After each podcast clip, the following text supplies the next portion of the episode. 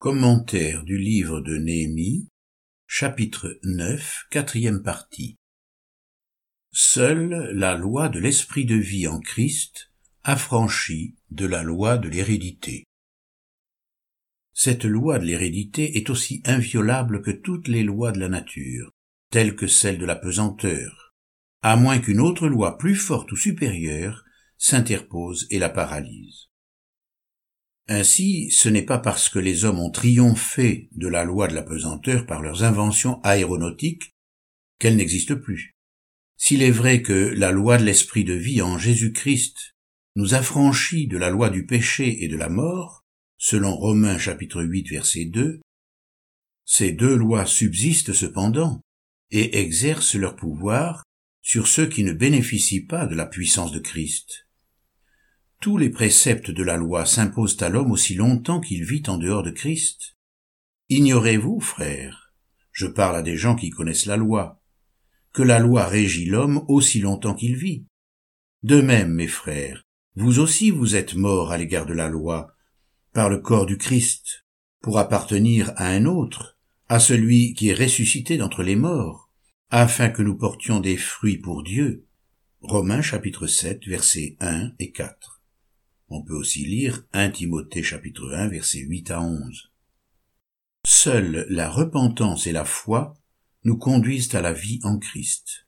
Il est donc indispensable que nous reconnaissions la loi de Dieu telle qu'elle a été énoncée et que nous nous repentions conformément à son enseignement tout au long de notre marche chrétienne. Selon la justice divine, il y a des châtiments qui atteignent non seulement les coupables, mais également leur descendance. Des souffrances et des péchés découlent ainsi de la mauvaise conduite de nos ancêtres. Telle est la loi que Dieu a énoncée et contre laquelle il est présomptueux de s'indigner. Puisque nous ne pouvons accuser Dieu d'injustice, selon qu'il est écrit dans le psaume 92 verset 16, Il est mon rocher, et il n'y a pas d'injustice en lui.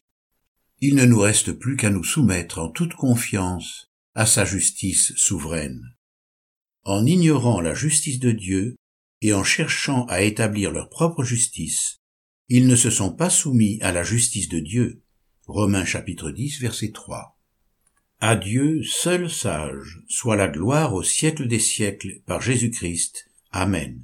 Romains chapitre 16 verset 27. Se repentir conformément à l'enseignement biblique. L'homme qui reconnaît la justice de son Créateur se pose alors la question Peut-on échapper à ce châtiment? L'Écriture répond Vous dites Pourquoi le Fils ne supporte-t-il pas le poids de la faute de son Père? C'est que le Fils a agi selon le droit et la justice, c'est qu'il a observé et mis en pratique toutes mes prescriptions. Assurément il vivra. L'âme qui pêche, c'est celle qui mourra. Un fils ne supportera pas le poids de la faute de son père, et un père ne supportera pas le poids de la faute de son fils. La justice du juste sera sur lui, et la méchanceté du méchant sera sur lui. Si le méchant se détourne de tous les péchés qu'il a commis, s'il observe toutes mes prescriptions et la justice, assurément il vivra, il ne mourra pas. Tous les crimes qu'il a commis ne seront pas retenus contre lui il vivra par l'effet de la justice qu'il a pratiquée. Ézéchiel chapitre 18 versets 19 à 22. C'est bien dans la mesure où l'homme se détourne des péchés de ses pères et pratique la justice qu'il en est affranchi. Le Seigneur promettait à David qu'il ne manquerait jamais devant lui d'un successeur assis sur le trône d'Israël, pourvu que ses fils prennent garde à leur voix et qu'ils marchent dans sa présence comme il a marché en sa présence. 1 roi chapitre 8 verset 25. Et seuls ceux qui marchèrent sur les traces de David ont été bénis.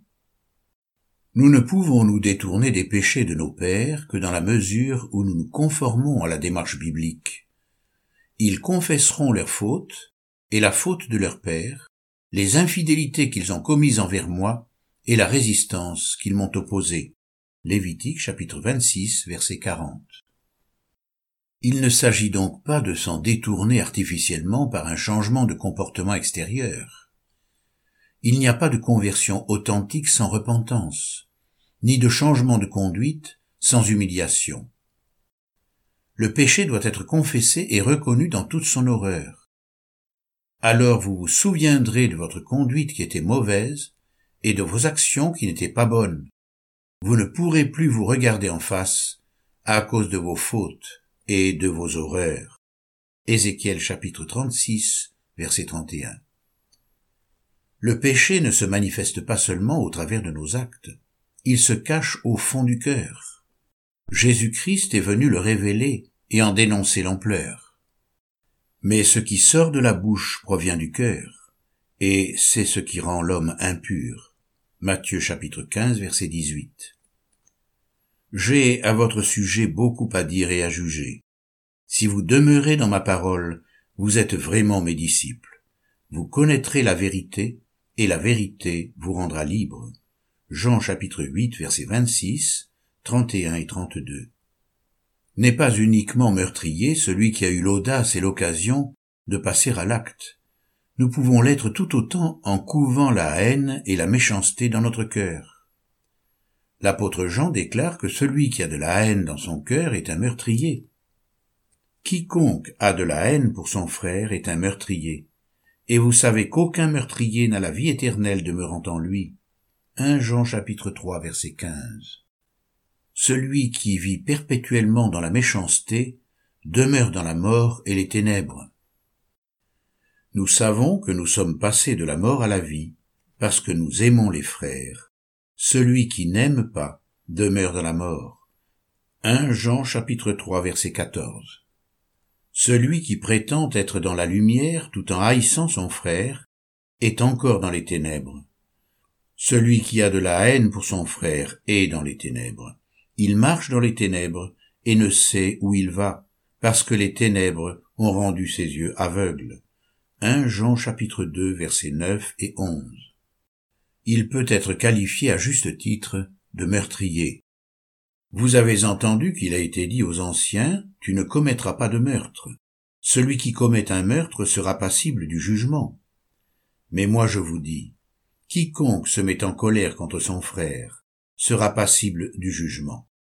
Celui qui dira à son frère Raka sera justiciable du Sanhédrin. Celui qui lui dira insensé sera passible de la géhenne du feu. Matthieu chapitre 5 versets 21 et 22. Si nous nourrissons constamment l'inimitié, nous ne pouvons prétendre être affranchis de la vaine manière de vivre héritée de nos pères. 1 Pierre chapitre 1 verset 18. Il y a là une preuve qu'il faut que la repentance accomplisse encore son œuvre dans nos cœurs, non seulement dans ce domaine, mais également dans tous les autres domaines de la vie, comme l'impudicité, l'idolâtrie, la propre justice, Qu'entend-on par confesser la faute de ses pères? Comment sortir de cet esclavage, de cette douleur que procure notre appartenance familiale? Selon l'esprit de famille qui nous anime, selon la relation que nous avons eue avec nos proches, nous inclinons soit à les accuser et à dénoncer leurs fautes, soit à les encenser et à cacher leurs crimes. Lorsque nous discernons les péchés de nos pères, nous ne devons pas les juger. Par nature, nous sommes liés à eux pour le restant de nos jours. Élie en a fait la découverte amère. Maintenant, Éternel, prends ma vie, car je ne suis pas meilleur que mes pères. 1 Roi chapitre 19 verset 4. Lorsque nous portons un jugement sur les autres, nous prouvons devant Dieu que nous sommes exactement les mêmes. Ou comment peux-tu dire à ton frère, frère, laisse-moi ôter la paille qui est dans ton œil, toi qui ne vois pas la poutre qui est dans ton œil.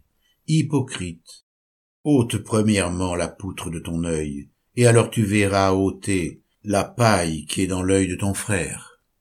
Luc chapitre 6 verset 42 L'homme est bel et bien perdu, et doit être racheté de la vaine manière de vivre héritée de ses pères. Nous ne devons pas nier les crimes de nos pères, pas plus que nous ne devons les en accuser nous devons confesser la réalité de leurs fautes dans un esprit de solidarité. Alors leur cœur incirconcis s'humiliera. Lévitique chapitre 26 verset 41. Dieu attend de l'homme droit et sincère qu'il se repente en confessant sa faute et celle de ses pères. L'Écriture dénonce la racine du péché. L'homme sincère est conduit à confesser sa faute jusqu'à sa source la plus profonde. Il accepte de reconnaître la souche de son péché à la lumière de l'Écriture, sans tomber dans une recherche malsaine et morbide, car la parole de Dieu jette une lumière éclatante sur le mécanisme du péché ainsi que sur ses conséquences. Oui, c'est toi qui es ma lumière, ô Éternel, l'Éternel éclaire mes ténèbres. 2 Samuel chapitre 22 verset 29. Certains péchés entraînent d'autres fautes, et ces principes spirituels sont très clairement détaillés dans l'Écriture. Ainsi, par exemple, l'adultère et la prostitution sont les fruits de racines plus profondes, telles que l'idolâtrie ou la prostitution spirituelle. Le prophète Osée en a reçu la révélation lorsqu'il prophétise mon peuple consulte son bois, et c'est son bâton qui lui parle, car l'esprit de prostitution égare, et ils se prostituent loin de leur Dieu. C'est pourquoi vos filles se prostitueront et vos belles filles seront adultères. Osée chapitre 4 versets 12 et 13b. L'esclavage profond de l'adultère et de la prostitution trouve son explication dans l'idolâtrie familiale. Il n'est pas question ici de difficultés sexuelles inhérentes à notre chair, ni d'une simple tentation, mais de passions incontrôlables qui tourmentent celui qui en est l'esclave. Le pénitent doit alors reconnaître l'idole du cœur, l'idolâtrie familiale, les péchés commis depuis longtemps. Il confessera sa faute et celle de ses pères.